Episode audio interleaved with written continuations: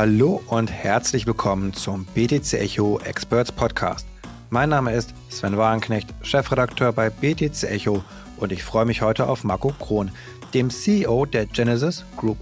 Als Investmentbanker hat er die Finanzkrise 2008 hautnah miterlebt. Als er dann, drei Jahre später, im Jahr 2011 Bitcoin entdeckte, beendete er sein altes Leben als Investmentbanker und baute den größten Cloud-Mining-Anbieter der Welt auf, Genesis Mining. Eine beeindruckende Erfolgsgeschichte und die tiefe Überzeugung für die Kryptoökonomie machen den promovierten Physiker zu einem absoluten Experten. Wie es ist, ein Bitcoin-Mining-Business aufzubauen und welche Kryptoprojekte er besonders spannend findet, erzählt er uns in diesem Podcast. Ja, hallo Markus, schöne Grüße nach Dubai, wo du ja seit einiger Zeit lebst. Und auch wenn das nicht unser Hauptthema heute ist, würde es mich dennoch interessieren, wie ist das denn gerade so in Dubai in der Kryptoszene? Also kannst du da ein bisschen was von berichten? Äh, ja, also erstmal vielen Dank für die Einladung, Sven. Es freut mich sehr, heute dabei zu sein. Ähm, gerade auch mal im deutschsprachigen Medium, das ist ganz wunderbar. Ähm, Dubai bin ich, vielleicht um das kurz zu sagen, bin ich rein zufällig gelandet. Ich hätte nie gedacht, dass ich nach Dubai ziehe. Hätte man mir das vor drei Jahren gesagt, dass ich nach Dubai gehen würde, hätte ich nur gelacht und gesagt, nie im Leben. Ähm, aber ich muss sagen, Dubai hat viele Vorteile und ich rede gar nicht mal von, von steuerlichen Vorteilen. Ähm, es ist sehr, sehr, sag ich mal, das Leben ist relativ einfach in Dubai. Die Verwaltung funktioniert sehr gut.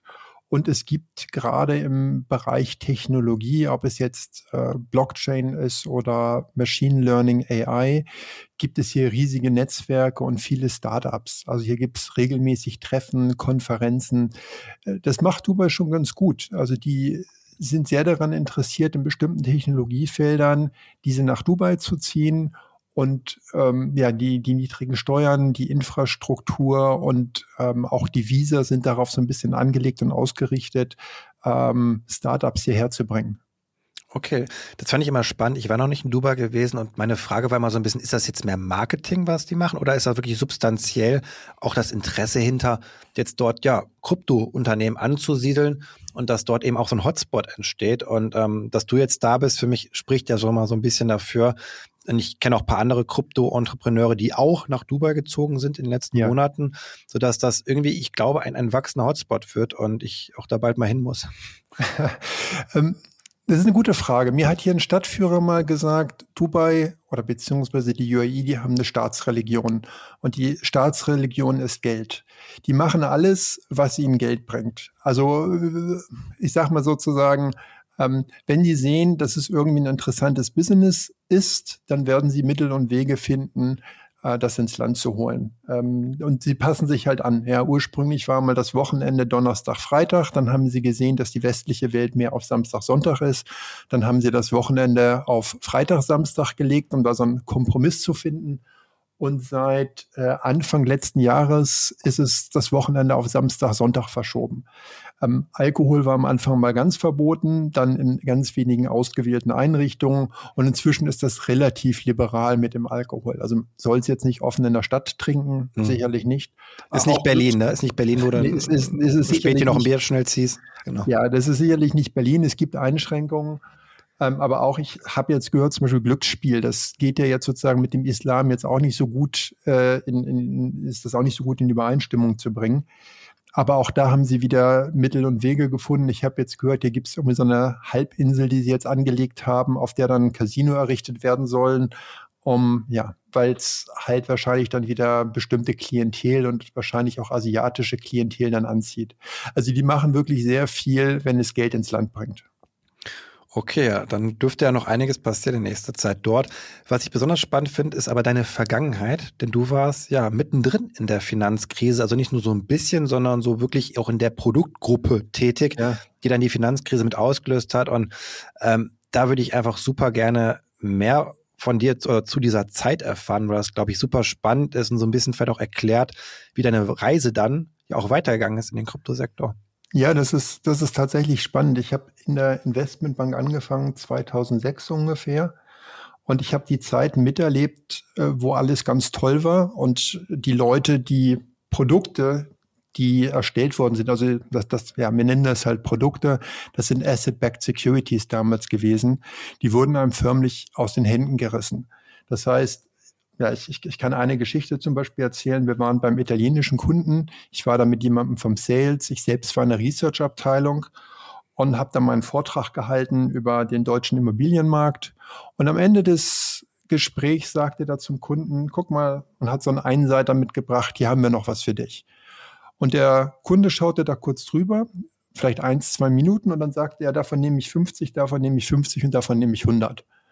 Und mir ist die Kinnlade beide runtergerutscht, ähm, weil das ist ein sehr, sehr komplexes Produkt. Asset-Backed Securities sind halt wirklich maßgeschneiderte Produkte. Das muss man sich eigentlich sehr, sehr lange anschauen, um zu verstehen, was da eigentlich genau läuft, wie der Cashflow läuft. Ähm, aber der Kunde hat einfach, es, es gab riesige Nachfrage nach solchen Sachen. Der hat einfach gesagt, davon nehme ich, davon nehme ich, davon nehme ich, einfach auf Basis des Ratings.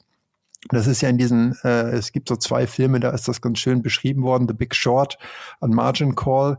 Äh, es war tatsächlich, ja, es war die wilde Zeit davor und dann der plötzliche Absturz mit dem äh, Immobilienmarkt in den USA, wo halt leider in diesen Asset-Backed Securities halt auch viele Sachen verbrieft worden sind, die man hätte nicht verbriefen sollen, ja, weil die Kreditqualität einfach extrem schlecht war.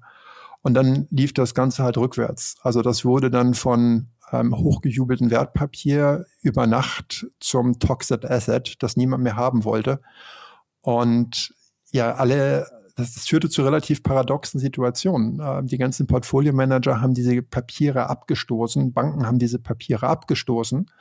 Und ich habe sie gefragt, warum stoßt ihr die ab? Ihr äh, verkauft hier sozusagen Papier, da steht 100 Dollar drauf, verkauft ihr gerade für 20 Dollar. Aber ihr müsstet ja eigentlich auch wissen, dass selbst wenn wenn es wirklich ganz, ganz schlecht läuft, müsste das noch 15 wert sein. Und wenn es gut läuft, kriegt ihr 100 wieder zurück. Also warum verkauft ihr es? Und er sagte mir, ja, das weiß ich. Aber wenn mein Chefchef, der von Tuten und Blasen keine Ahnung hat, mitkriegt, dass wir diese Papiere weiter bei uns, äh, bei uns halten und die gehen auch nur noch einen Euro runter, dann wird er fragen, wie kann das sein, dass wir diesen Toxic Waste noch auf unseren Büchern haben und äh, ich bin meinen Job los. Und wenn ich es genauso mache wie alle anderen, also mitlaufe und alles verkaufe, obwohl ich weiß, dass es eigentlich bescheuert ist, dann äh, behalte ich meinen Job, also mache ich das. und das führte dazu, dass die ganzen Profis sozusagen in ihrer Kapazität, in ihrer beruflichen Kapazität diese Papiere verkauft haben, aber gleichzeitig als Privatpersonen, natürlich im kleineren Stil, wieder reingekauft haben. Völlig paradox, völlig verrückt, aber das ist so eine dieser Erfahrungen, die man dann macht äh, in so einer Krisenzeit, wo man mitkriegt, huch, ähm, die Märkte funktionieren da ganz anders. Und der Asset Manager, der dann vorher immer rumgetönt hat, der weiß ideal mit meinem Geld umzugehen, da tun sich dann große Fragezeichen auf. Und das war auch ähm, der Punkt, wo ich dann gesagt habe, ich traue keinem Asset Manager mehr. Ich äh, kaufe nur noch beispielsweise ähm, ETFs, also Exchange Traded Funds. Okay, das ist ja dann auch wieder schön zu sehen, dass auch institutionelle, also Profi-Investoren im Grunde genommen wie Retail-Anleger auch ganz schnell dem FAT verfallen können und eben gar nicht so rational handeln, wie man es ja eigentlich denkt. Und da wird mich jetzt interessieren, inwiefern, ich meine, du bist super gut in mein Physiker in Mathe, das heißt, du bist derjenige gewesen, der sowas berechnet hat ja auch. Und inwiefern war das für dich bekannt, das Risiko dieser Produkte? Inwiefern warst du dazu in der Lage, das auch schon so ein bisschen vielleicht vorzuahnen? Gab es da etwas? Ähm, vielleicht noch ganz kurz zu dem Punkt davor. Ähm, die handeln schon rational. Ja, sie wollten ihren Job behalten und sie haben alles dazu getan, um ihren Job zu behalten. Das ist nur nicht unbedingt im besten Interesse der Firma. Ähm, für Sie privat haben Sie die Dinger reingekauft. Ja, das Gleiche habe ich auch gemacht. Also ich habe mir privat diese Papiere gekauft und die sind tatsächlich allesamt bei 100 wieder zurückgekommen. Also das war ähm, mhm. neben, neben Bitcoin war das eins der besten Geschäfte, das ich damals gemacht habe. Ähm, zu deiner anderen Frage, inwieweit man das berechnen kann, ja, also teilweise kannst du das berechnen, aber die Sachen sind halt sehr, sehr komplex. Also in diesen Verbriefungsportfolien, da sind halt, sagen wir mal, 10.000 Immobilienkredite drin und du hast halt unvollständige Informationen darüber, was das für Kredite sind. Also wie gut die Kreditqualität ist. Du hast ein paar Informationen darüber, aber da sind natürlich auch Lücken drin. Und selbst wenn du all diese Informationen hast, die Zukunft vorherzusagen, ist halt immer recht schwierig. Ja, denn wir wissen ja alle nicht, wie geht's jetzt sozusagen wirtschaftlich weiter. Wenn wir jetzt annehmen, es läuft alles wirtschaftlich gut, dann werden wahrscheinlich auch die meisten Leute im Portfolio zurückzahlen können. Aber ähm, bei diesen Subprime war es halt so, das waren Leute, die hatten eine so schlechte Bonität, dass sie einen normalen Immobilienkredit in den USA gar nicht kriegen könnten. Deswegen Subprime. Und ähm, die haben den halt nur unter sehr verrückten Konditionen gekriegt. Und ähm, das Ganze basierte so ein bisschen darauf, dass die Zinsen extrem niedrig waren in den USA. Ähm, und dann gab es teilweise auch so Teaser-Rates, also wäre in Deutschland überhaupt nicht erlaubt. Das hat halt irgendwie die ersten sechs Monate mit extrem niedrigen Zinsen angefangen. Und plötzlich kommt dann so ein Step-up. Was die meisten Leute dann gemacht haben, also dann geht der Zinssatz plötzlich rapide nach oben. Was die meisten Leute dann gemacht haben, ist, sie haben ihren Immobilienkredit abgelöst mit einem neuen Immobilienkredit, weil wahrscheinlich in der Zwischenzeit der Immobilienpreis auch gestiegen ist. Und das ganze Spiel geht halt gut, solange die Immobilienpreise steigen. Aber irgendwann war es halt mal mit der Party vorbei. Die Immobilienpreise waren am Stagnieren beziehungsweise am Fallen. Und dann wird dieses ganze aufgeblähte Konstrukt ähm, das hat man, wie gesagt, schön in diesem Film ähm, The Big Short gesehen, fällt das Ganze halt nach unten runter und äh, irgendwann explodiert es halt. Hm. Würdest du denn sagen, dieses Risiko von damals, das ist so jetzt nicht mehr möglich. Unser Finanzsystem hat sich gewandelt. Es hat daraus gelernt, dass uns so etwas nicht mehr passiert. Oder wie ist deine Meinung dazu? Ich glaube, sowas kann immer passieren. Ähm, ich warne auch davor, die gesamte Finanzwelt zu überregulieren. Die Versuchung ist immer sehr groß zu sagen, so, oh, irgendwas ist schief gegangen, lass uns doch nochmal tausend Seiten Gesetze schreiben, um genau diesen einen Punkt einzudämmen. Ähm, typischerweise ist es so, dass es vielleicht gar nicht so gut ist, jede Krise gleich zu vermeiden. Das ist, wie gesagt, wenn ich mir, wenn ich mir bei jeder Krankheit gleich mich voll mit, mit Antibiotikern und so weiter hauen würde, dann hilft mir das vielleicht beim paar kleinen Schnupfen. Aber letzten Endes verlernt mein Körper, ähm, hat nicht mehr die richtigen Abwehrkräfte und lernt nicht mehr sozusagen dagegen zu kämpfen. Und irgendwann ist es halt mit den Antibiotika mal vorbei. Und dann habe ich plötzlich ein Riesenproblem. Und ich glaube, es ist eigentlich besser, solche Sachen mitzunehmen und dem Markt das aussortieren zu lassen, ähm, als zu lange zu warten, zu viel zu versuchen, über Regulierung zu lösen und das Ganze zu blockieren. Ähm, es ist, glaube ich, ein großes Problem. Also auch dieses, man hat das auch in Deutschland oft gesehen oder in Europa, äh, dass dann gegen Leute, die eine Aktie shorten möchten, ähm, die dann verteufelt worden sind als böse Spekulanten. Eigentlich sind das die Leute, die versuchen, einer überhöhten Preiserwartung entgegenzuwirken. Also sie erheben sozusagen ihre Stimme und sagen, diese Aktie ist eigentlich überbewertet. Ich möchte sie nach unten drücken. Eigentlich ja, ist ganz wichtig regulativ. Ganz ja, wichtig genau, regulativer genau, Faktor für ein System. Instrument. Und wenn die Europäer oder, oder wer auch immer sagt, so, oh, die bösen Shorts, die bösen Shortseller sollten wir verbieten, dann ist das vielleicht gar nicht so vorteilhaft. Ja, ja.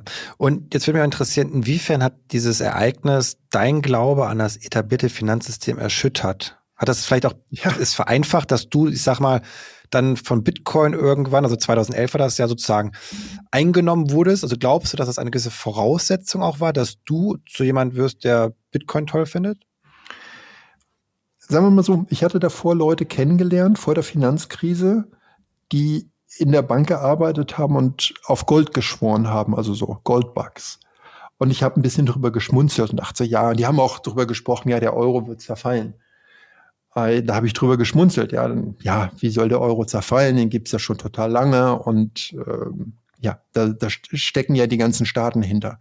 Äh, mit der Finanzkrise habe ich plötzlich gar nicht mehr darüber geschmunzelt oder gelacht, äh, sondern ich habe plötzlich realisiert, oh, so eine Krise kann schneller kommen, als man das denkt. Und das Fiat-System steht auf relativ wackeligen Füßen. War mir eigentlich vorher nicht so klar. Und man hat das Ganze dann letzten Endes, also eine der Ursachen aus meiner, aus meiner Perspektive war eine extrem lange Zeit mit sehr niedrigen Zinsen. Sehr niedrige Zinsen führen nämlich dazu, dass Investoren und alle möglichen Leute plötzlich anfangen, Investments zu machen, die vielleicht gar keinen Sinn ergeben. Ihr Geld zu allokieren in risikoreichere und risikoreichere Unternehmungen oder Immobilien. Das geht für eine Zeit lang gut, aber irgendwann, wie gesagt, fällt es nach unten. Und diese niedrigen Zinsen waren aber politisch gewollt. Äh, da sehe ich eigentlich das Hauptproblem drin. Und was hat man danach gemacht nach der Finanzkrise? Man hat den ganzen Markt wieder geflutet mit weiterem billigem Geld. Ich halte das für extrem gefährlich. Und als ich dann 2011 über Bitcoin gestolpert bin, habe ich erstmal überhaupt nicht gecheckt, was da eigentlich vor mir ist. Ich habe das gelesen, damals in der, in der CT, das ist eine Computerzeitschrift, über virtuelles Geld. Und man muss sich das natürlich auch vorstellen, ja. Also virtuelles Geld, das von einem Unbekannten in Umlauf gebracht wird und dass man sich auf seinem eigenen Computer rechnen kann. Das klingt Klingt das Scam erstmal. Also aus damaliger Sicht war es ja erstmal ein Luftschloss eigentlich nur. Das war, das klang völlig abstrus und verrückt. Und ich dachte, das ist natürlich auch immer ein guter Punkt, um dann nochmal zu reflektieren, äh, die, die eigene Überheblichkeit. Ja, ich dachte, ja, ich kenne mich ein bisschen mit Geld aus und ich kenne mich mit Mathematik aus und auch mit Programmieren. Das kann nicht funktionieren. Irgendwie herrschte bei mir immer noch die Meinung vor, Geld muss irgendwie vom Staat kommen. Denn ja, alle Währungen, die ich je gesehen habe in meinem Leben, waren halt irgendwie Staatswährungen. Ja, das mit Gold, das ist mir so ein Store of Value, vielleicht ist das ganz sinnvoll, aber äh, Geld muss vom Staat kommen. Ja, und dann habe ich aber glücklicherweise mich am nächsten Tag hingesetzt, weil ich schon öfters mal die Erfahrung gemacht hatte in meinem Leben, dass ich ziemlich falsch lag und habe mich nochmal ein bisschen dazu eingelesen in der Wikipedia und so weiter über Bitcoin gelesen und am nächsten Tag ist irgendwann bei mir der Groschen gefallen. Und dann habe ich gesagt, wow, das ist ähm, nicht das System ist blöd, sondern ich bin blöd. Ich habe es einfach nicht verstanden, wie schlecht eigentlich unser Geldsystem wirklich ist. Und dann bin ich zu meiner damaligen Freundin gegangen und habe ihr gesagt, du, hör mal her, ähm, dies, dies Bitcoin, worüber ich jetzt den ganzen Tag gelesen habe, das ist nach der Erfindung des Internets, das ist die großartigste Sache, die ich je gesehen habe. Das ist gigantisch. Ja, und das war der Zeitpunkt, äh, wo ich dann angefangen habe, bei Bitcoin bei 10 Dollar war es damals zu kaufen. Ja, und das, das fühlte sich gut an. Es war auch gar nicht so einfach, an Bitcoin zu kommen. Aber man muss halt auch immer dazu sagen, ein paar Monate später war es dann auf zwei Dollar gefallen. Und überall in den einschlägigen News stand halt, ja, Bitcoin, tolle Idee. Aber, aber gescheitertes Experiment, es ist vorbei. genau, das mussten wir danach auch noch ein paar Mal lesen. Bis heute äh, kennen ja. wir diese Schlagzeilen, diese Nachrichten von Bitcoin ist tot. Ich meine, du bist dann natürlich inzwischen heute relativ abgestumpft, äh, dürftest das, ja. dich nicht mehr darum kümmern, wenn du sowas hörst. Aber für mich auch das schon beeindruckend, dass du so schnell es dann doch geschaltet hast. Also nach einem Tag praktisch dann, dann umzulenken, zu sagen, jo, das ist toll, denn die meisten Menschen hören das zigmal Monate, ich glaube, bei mir jetzt viele Monate gedauert, bis ich irgendwann mal wirklich auch eine Überzeugung für Bitcoin entwickelt habe, sozusagen, dass das wirklich was Großes ist. Also, dass es bei dir so schnell ging, das zeigt schon davon, dass du ja auch relativ viel Ahnung hast, eben auch als Mathematiker. Äh, sicherlich, das geholfen hat glücklich. Ich, ich, ich weiß es nicht. Es hat mich, ich habe es tatsächlich nochmal nachgeschaut nach äh, anhand meiner Transaktionen und E-Mails. Ich habe tatsächlich den Artikel gelesen und am nächsten Tag mich bereits darum bemüht, Bitcoin zu kaufen. Ähm, ja, im, im, im Nachgang bin ich auch ein bisschen erstaunt. Aber ja.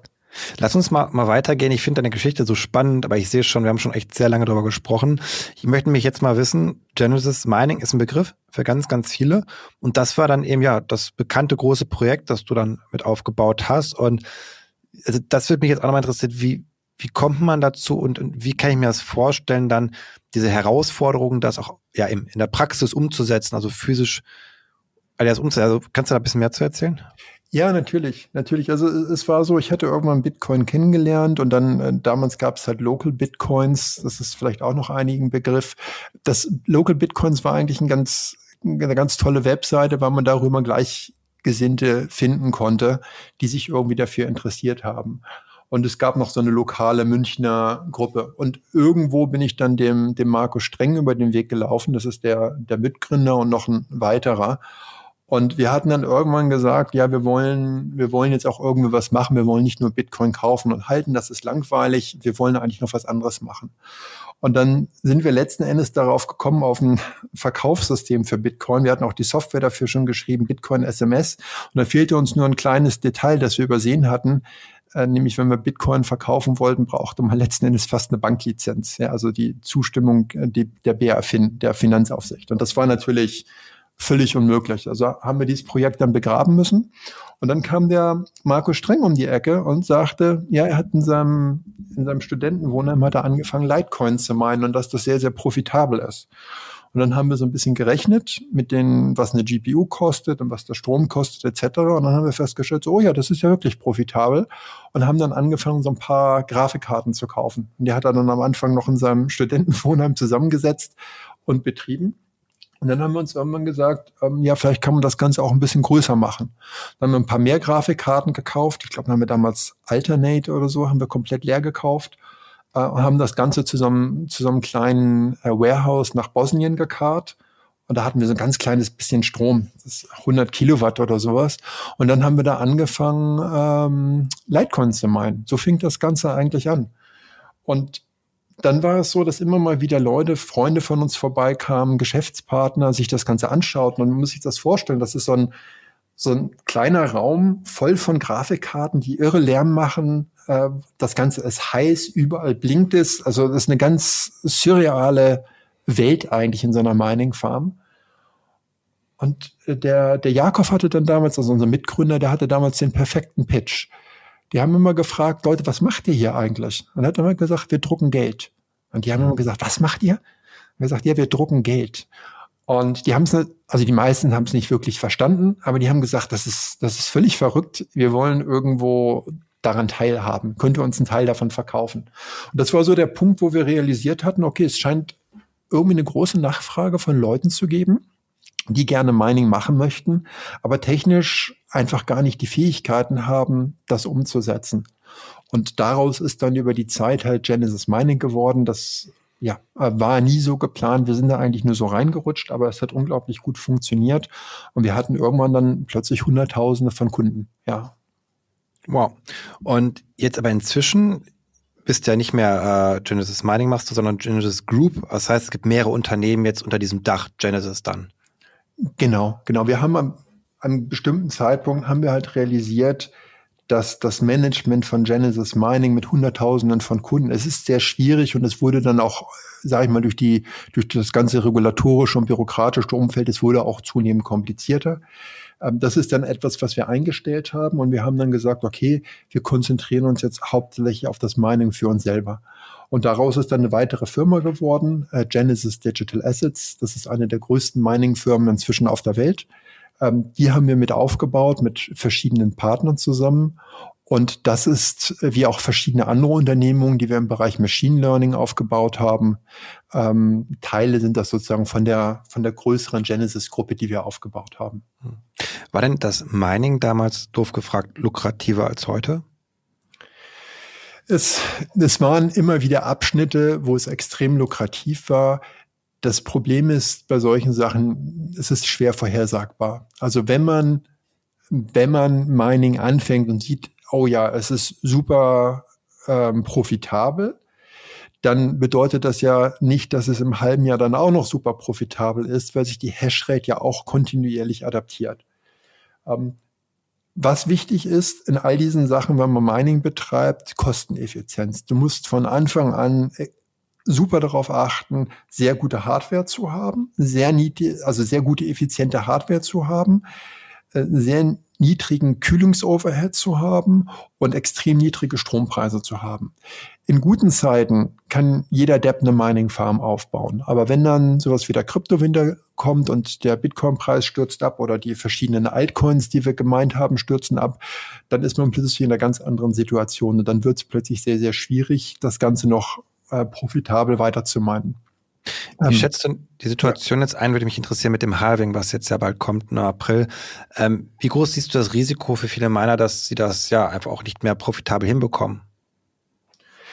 Nun, ähm, das Gute bei Bitcoin ist, diese Halvings sind ja vorhersehbar. Also jeder, jedes Unternehmen, jeder Miner wird natürlich für sich die Rechnung machen, wie schaut es dann an dem Punkt aus. Es gibt bestimmte Vorhersagen darüber, wie die Hashrate anwächst. Okay, niemand weiß, wie sich der Preis verhält.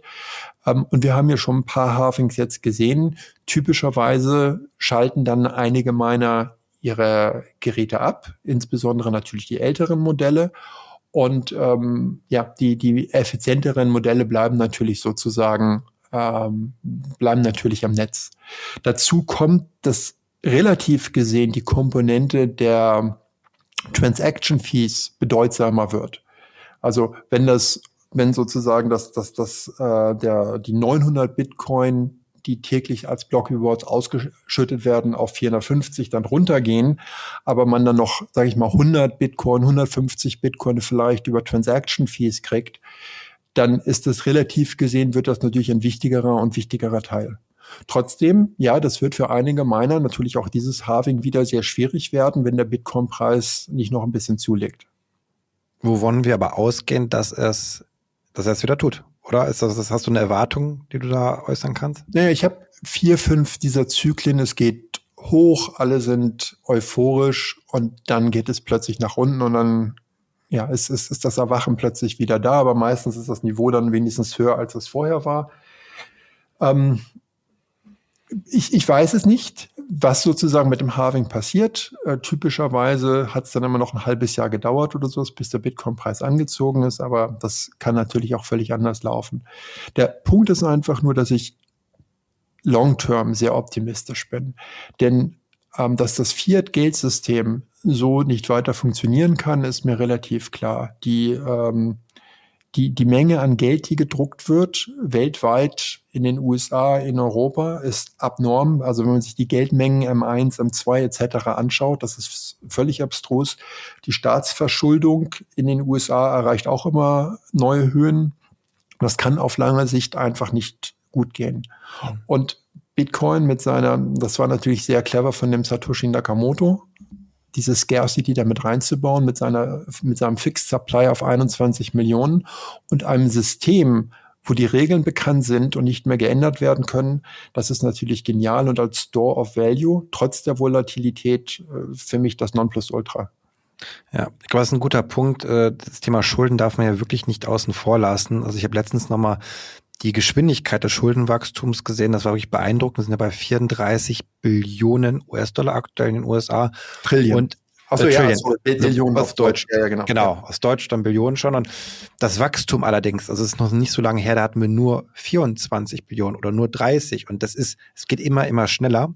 Und wir wissen alle, die Schulden müssen refinanziert werden jetzt auch. Ne? Gerade die hohen Schulden aus der Pandemie, davon wird viel fällig. Also dieses Jahr und nächstes Jahr viele, viele Zinszahlungen auch und, und Neuverschuldung. Und das ist halt ein Thema, wo es Liquidität braucht, eine Geldmengenausweitung, weil sonst funktioniert das System nicht mehr. Und, ähm, und das ist für mich auch eines der großen, großen ja, Gründe, warum Bitcoin, glaube ich, davon profitieren wird. Ja, und es wird weiter eigentlich niedrige Zinsen erfordern.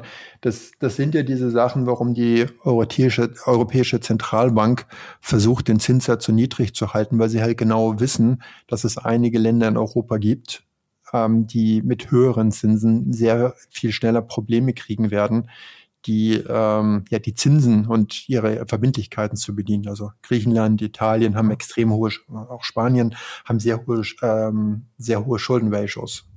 Total, aber jetzt ist sogar Deutschland relativ schwach unterwegs, sonst waren wir ja mal der Wirtschaftsriese sozusagen und aktuell schwächeln wir ja auch. Das heißt, als Bremser ist vielleicht Deutschland gar nicht mal diesmal dabei, im EZB-Rat sozusagen da für höhere Zinsen zu stimmen, weil auch wir brauchen, glaube ich, langsam mal wieder niedrige Zinsen in Deutschland. Aber gut, da kann man, glaube ich, jetzt auch stundenlang drüber sprechen. Ich ja. möchte mit dir noch drüber sprechen, vor allem, weil du bist jemand, der ist nicht so stark, ich sag mal, wie viele andere von den gerade heißesten Narrativen getrieben, was sich gerade cool anhört mit AI, whatever, Gam Gaming oder sozusagen. Du, du schaust ja schon die technische Seite immer an. Also was steckt da wirklich hinter einem Projekt? Hat das Substanz, hat das keine? Und deswegen bin ich bei dir auch so interessiert dran zu erfahren, was sind da jetzt so andere Projekte, jetzt mal von Bitcoin, abseits von Bitcoin, wo du sagst, das findest du von der auch technischen Seite her spannend? Ja, ähm, da hast du recht. Ich habe mich eigentlich immer sozusagen hauptsächlich für die Technik interessiert. Ähm, bin natürlich aber auch, der Bereich ist inzwischen so groß geworden. Ich hinke natürlich auch überall hinterher und weiß da natürlich nicht immer sozusagen, was jetzt gerade absolut up to date ist. Aber es gibt ein paar Sachen, die einfach interessant sind, ja, neben Bitcoin. Also auch bei Bitcoin geht die Entwicklung natürlich weiter. Äh, da passiert auch sehr viel. Man sieht es immer nicht so. Man muss allerdings sagen, die äh, Bitcoin-Skriptsprache beispielsweise ist halt relativ kompliziert. Ne? Ähm, wenn man das vergleicht mit Solidity oder dergleichen in, in der Ethereum-Welt, die haben da natürlich eine Plattform aufgebaut auf Ethereum, die das Entwickeln von Smart Contracts natürlich deutlich leichter macht. Ähm, ein Projekt, das ich oder ja ein Projekt, das ich recht spannend fand, ist ähm, Avalanche, weil ich gelernt habe über die Konsenssysteme ähm, mit mit Avalanche, dass sie da tatsächlich sozusagen einen großen Fortschritt erzielt haben. Sollte man vielleicht einmal kurz erklären, was Konsenssystem bedeutet? Also in jedem dieser Blockchain-Systeme oder in jedem dieser ähm, verteilten Systeme muss ich immer wieder Konsens herstellen darüber, beispielsweise, wo das Geld gerade ist. Ja, also wenn jemand eine Zahlung macht und er versucht zu betrügen, klassische Double Spend, oder versucht seinen Bitcoin an Alice und an Bot gleichzeitig zu schicken, dann muss dieses große Netzwerk von Nodes halt irgendwie darüber ähm, Konsens herstellen, wo das Bitcoin jetzt ist, bei Alice oder bei Bob. Und es spielt keine Rolle, ob es bei Alice ist oder bei Bob. Es muss halt nur bei einem sein. Das kann nicht bei beiden sein oder es kann nicht sein, dass, dass der eine Teil des Netzes glaubt, es ist bei Bob, der andere glaubt, es ist bei Alice, sondern es muss darüber Konsens geben. Und das ist eigentlich diese große Schwierigkeit gewesen. Und da ist es so, dass äh, es eigentlich nur drei große Konsensprotokolle gibt. Also historisch gesehen eigentlich zwei große. Das sind die klassischen Konsensprotokolle diese praktische byzantinische Fehlertoleranz, das ist so aus dem Jahre 1999 entwickelt worden, ähm, benutzten solche Systeme, glaube ich, wie EOS, ich glaube auch Solana und so weiter. Ähm, das bedeutet, dass ich einen sehr kleinen Kreis letzten Endes von Validators habe, also sowas wie Größenordnung 100. Ich habe wahnsinnig gute Transaktionsdurchsatz, aber sehr schlechte Dezentralität. Ähm, es ist es ist halt nicht so, dass da Validators jederzeit kommen und gehen können, sondern es ist normalerweise ein sehr kleines Set von äh, Validators, die erlaubt sind. Und dann gab es 2008, 2009 halt den großen Durchbruch mit äh, dem Nakamoto-Konsensus, also diese Regel Follow the Longest Chain. Ähm, und das war insofern ein Durchbruch bei diesen verteilten Systemen, dass ich jetzt die Möglichkeit habe, dass nicht mehr alle Nodes sich untereinander schon gut kennen müssen, sondern ich kann als Miner dazukommen, ich kann weggehen und ähm, kann sozusagen Konsens trotzdem herstellen, ohne dass ich Kenntnis darüber brauche, wer die anderen Miner oder die anderen Validators sind. Der Nachteil bei dem Nakamoto-Konsensus, also Bitcoin und Ether nutzen den ja, ist, dass ich halt einen sehr schlechten Transaktionsdurchsatz habe. Also ich habe diese Chain und ich kann immer nur einen Block hinten anbauen und das Ganze ist halt sehr langsam. Also die Blockzeiten sind halt bei Bitcoin zehn Minuten und die Blockgrößen sind sehr limitiert. Also ich habe sowohl was den Transaktionsdurchsatz anbelangt, als auch die Zeit, bis ich sozusagen äh, Finality habe, also bis die Transaktion wirklich voll akzeptiert ist, das ist sehr langsam. Und dann gab es einen großen Durchbruch und das hat mich aufhorchen lassen im Jahr 2019. Das ist das, ähm, das Avalanche-Konsensus-Protokoll. Da gibt's verschiedene. Das war sozusagen ein großer Schritt ähm, bei den Konsensprotokollen. Und warum ist das so wichtig? Weil davor hatte man die Auswahl zwischen, naja, ich habe einen hohen Transaktionsdurchsatz mit diesem PBFT-System, aber wenig Validatoren, schlechte Dezentralität. Dann bei Nakamoto ist es genau andersrum. Ich habe super Dezentralität, aber sehr niedrigen Transaktionsdurchsatz. Und im Jahr 2019 hat man es halt lösen können. Und das Protokoll ist auch super einfach zu verstehen. Das ist das Schöne daran. Also es ist äh, basiert auf äh, Subsample Voting. Das heißt, wenn ich eine Not bin und ich soll jetzt beispielsweise die Frage beantworten, nehmen wir die gelbe oder die blaue Transaktion auf, dann bilde ich meine Meinung und frage aber noch fünf andere Nodes, die ich kenne, frage, was ist denn eure Meinung?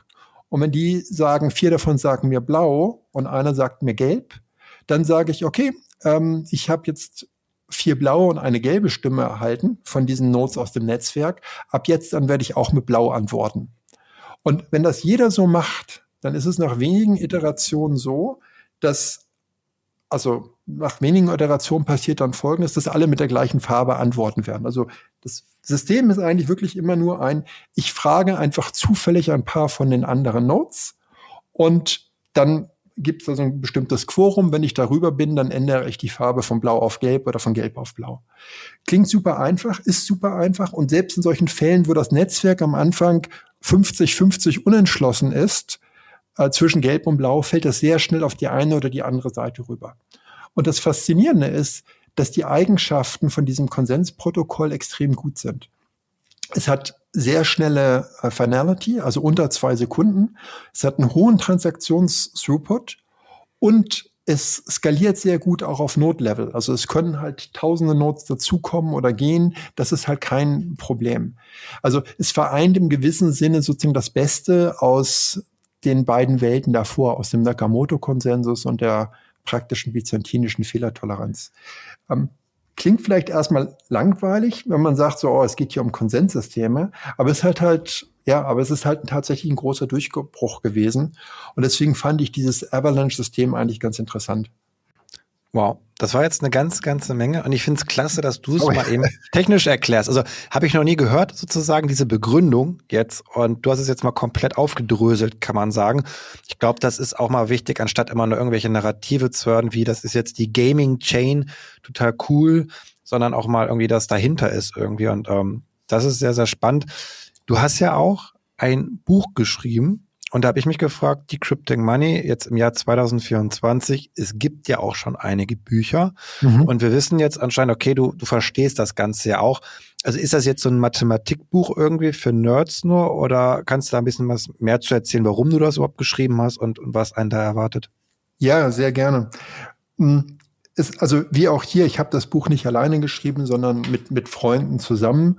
Unser Ziel war es eigentlich, ein Buch zu schreiben, ähnlich zu, sage ich mal, eine kurze Geschichte der Zeit für die Physik, ja, das berühmte Buch von Stephen Hawking.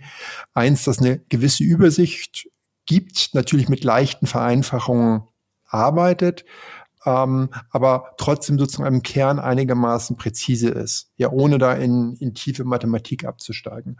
Und was wir eigentlich in dem Buch versuchen zu erzählen, ist so ein bisschen die Geschichte des Geldes. Was haben Kulturen und Länder über die Zeit ausprobiert, vom Muschelgeld über die römischen Silbermünzen und so weiter. Und woran ist das Ganze eigentlich gescheitert? Und was sind die Learnings daraus? Was sind die Eigenschaften? Ja, also, und man sieht, das ist eigentlich ganz toll, man sieht in der Geschichte des Geldes, es ist voll von Beispielen darüber, dass es irgendeine zentrale Instanz gab, die ab irgendeinem Punkt dann korrumpiert worden ist und angefangen hat, halt mehr Geld zu drücken. Also bei den, bei den Römern war es dann halt so, dass sie den, die Münzen ein bisschen kleiner gemacht haben und von 98 Prozent Silber sind sie dann über 200 Jahre auf zwei Prozent Silber runtergegangen. Also dieses Phänomen des Gelddruckens ist nicht, nicht neu, sondern das gibt es wirklich seit Tausenden von Jahren. Und sobald wir dann sozusagen erzählt haben, was sind eigentlich gute Eigenschaften von Geld, dann erklären wir, okay, Bitcoin hat die und die Eigenschaften versuchen das relativ faktisch zu machen. Also Eigenschaften, solche Sachen wie ähm, Divisibilität, ähm, ähm, dass ich es also in kleinere Einheiten runterbrechen kann, wie leicht es ist, das zu transferieren, Scarcity und so weiter. Ja. Ähm, und dann argumentieren wir, dass Bitcoin als Geld sehr, sehr gute Eigenschaften hat. Es ist ja sozusagen dafür gemacht worden. Der Satoshi Nakamoto hat es ja so designt. Und danach gehen wir sozusagen im weiteren Teil des Buches darauf ein, wie hat Bitcoin diese Eigenschaften bekommen. Ja, also dann erklären wir halt die, die ähm, Geschichte so ein bisschen von Bitcoin und wie es diese Eigenschaften gekriegt hat und wie die Technik dahinter funktioniert, aber ohne jetzt in ganz abstruse Themen abzusteigen. Okay, also ich höre raus, es ist auch einsteigerfreundlich, man muss nicht Physik studiert haben dafür und Krypto-Nerd seit Jahren sein, sondern es ist eben ja gedacht um das große Ganze wahrscheinlich zu verstehen, auch äh, sowohl technisch gut erklärt, aber auch ja vom, fürs Verständnis dann. Also die Cryptic Money ist das genau mit der Motivation natürlich auch aus der Geldpolitik und warum Bitcoin wirklich viel Sinn ergibt. Okay, also Decrypting Money ist der Titel. Wo kann man, du kannst gerne noch mal kurz sagen, wo man es erwerben kann? Ah, auf Amazon. Auf Amazon einfach, okay. Genau. Klar. Dann würde ich sagen. Achso, vielleicht lass mich eine Sache ja. noch dazu sagen. Wir haben das wirklich geschrieben ähm, aus weil wir einfach was zurückgeben wollen und weil wir helfen wollen, ein gutes Buch zu schreiben und dass, dass sozusagen dass die Informationen weitergegeben werden. Das Buch ist unter einer Creative Commons License. Das könnt ihr also kopieren. Wir werden das auch auf der Webseite dann komplett frei zum Download äh, anbieten. Also wir verdienen damit überhaupt nichts. Also ich glaube mit 20 Cent pro Buch oder sowas. Ähm, genau. Und es geht wirklich nur darum, das Wissen mit anderen zu teilen. Das ist sehr löblich, denn ich glaube, wir haben noch sehr viel Aufklärungsarbeit draußen ja. zu betreiben zu dem Thema. Also uns wird nicht langweilig, wir werden nicht arbeitslos, was das angeht. Und ich würde sagen, das war jetzt eine ganze Menge, eine spannende Geschichte vor allem von dir. Die fand ich ähm, ja mal sehr wichtig zu hören vom Investmentbanker zum Bitcoin Cloud Miner ähm, mit vielen Hintergründen irgendwie auch und klingt alles sehr plausibel und aus diesem Grund ja würde ich sagen, vielen Dank für deine Insights und ich würde sagen, ich hoffe, ihr, liebe Hörerinnen und Hörer, konntet auch das ein oder andere Spanne für euch mitnehmen in diesem Podcast. Und wenn das der Fall gewesen ist, dann würden wir uns natürlich sehr darüber freuen, wenn ihr das auch mit einem ja, Like, mit einer Bewertung bei Apple Podcasts, Spotify und Co. auch zeigt. In diesem Sinne wünsche ich euch alles Gute und sage bis zum nächsten Mal.